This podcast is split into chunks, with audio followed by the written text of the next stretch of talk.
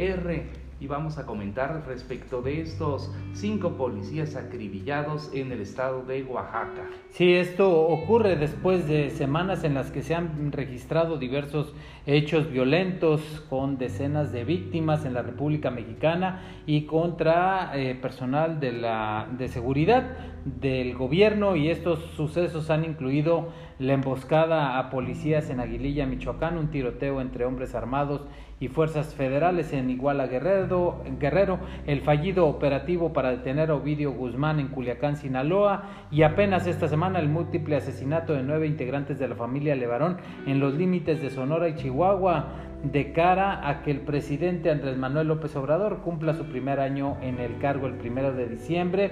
Ellos han reconocido que su principal eh, problema pues es la inseguridad y ahora se suman estos cinco policías estatales de Oaxaca en donde sus compañeros pues lloraron al recibir los cadáveres al ser emboscados. En abril pidió seis meses para resolver la eh, situación de inseguridad y la semana pasada acaba de pedir otro año porque no está fácil la cosa. No, no, le, no le está funcionando como lo había pensado.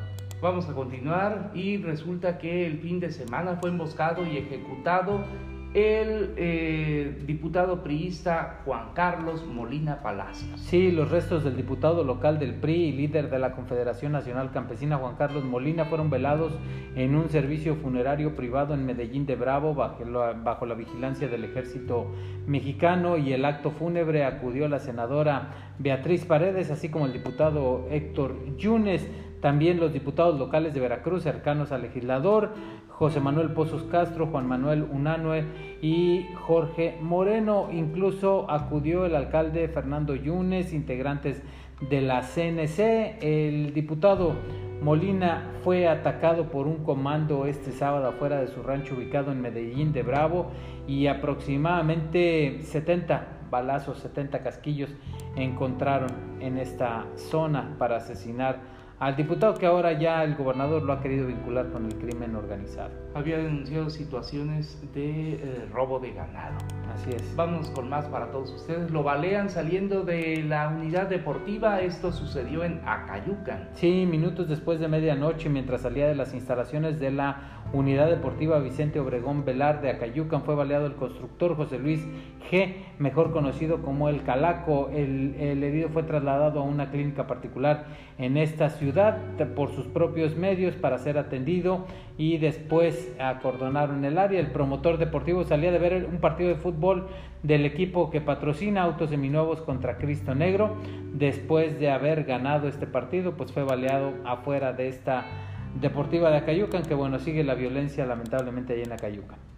Y Grupo Sombra ejecuta a dos personas. Esto sucedió en Álamo, Veracruz. Sí, un mecánico automotriz y un maestro que se encontraban en un taller fueron asesinados por un hombre armado que irrumpió en el lugar ubicado en las calles de la colonia Francisco y Madero la tarde del sábado. Según la información, los agraviados de nombre Luis Daniel G, de 27 años, y Raúl P, de 52 años, mecánico y profesor respectivamente, fueron acribillados con arma de fuego. Dicen que llegó en una motocicleta y ahí mismo los acribilló.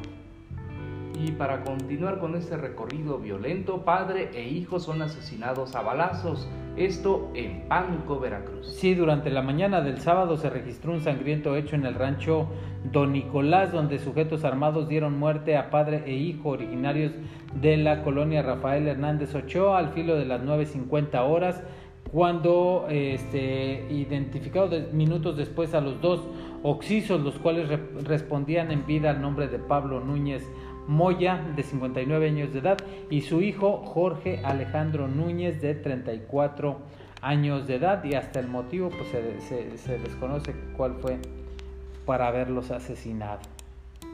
Y para continuar, ahí muy cerca en Álamo, Veracruz, ejecutan a dueño de una vulcanizadora. Sí, fue ejecutado presuntamente de tres impactos de bala en Pueblo Nuevo cuando se encontraba en el interior. Dicen que llegaron dos sujetos a bordo de una motocicleta y tras dispararle huyeron del lugar. El occiso de nombre Gregorio N, de 55 años de edad, quedó tendido en el suelo ensangrentado al recibir por lo menos tres impactos de bala. Así que bueno, otro asesinado más. Fin de semana violento en Veracruz, acribillan a lavador de autos, esto en Cozoleacaque. Así es, de al menos siete balazos fue asesinado la mañana del lunes el lavador de autos Abraham Santos Pacheco de 32 años cuando se encontraba en las inmediaciones de este lavadero en calle Correos del barrio Tercero, escasos metros del Panteón Municipal y del Servicio Médico Forense. Los informes indican que al sitio se presentaron al menos dos sujetos que desde un auto dispararon en contra del hoy extinto, quien cayó sin vida en la banqueta boca arriba. Híjole, qué lamentable. Siete balazos arrojan a joven maniatado y ejecutado allá en Acayucan, Veracruz. Así es, eh, fue localizado en un camino vecinal de Acayucan, sigue sin ser identificado, tiene como seña particular tres tatuajes de aproximadamente 25 años de edad.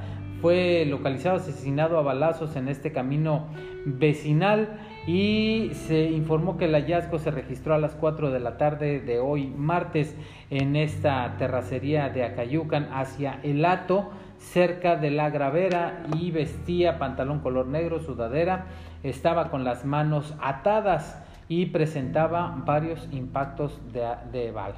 Y fíjate lo, el mensaje que traía tatuado en su muñeca izquierda.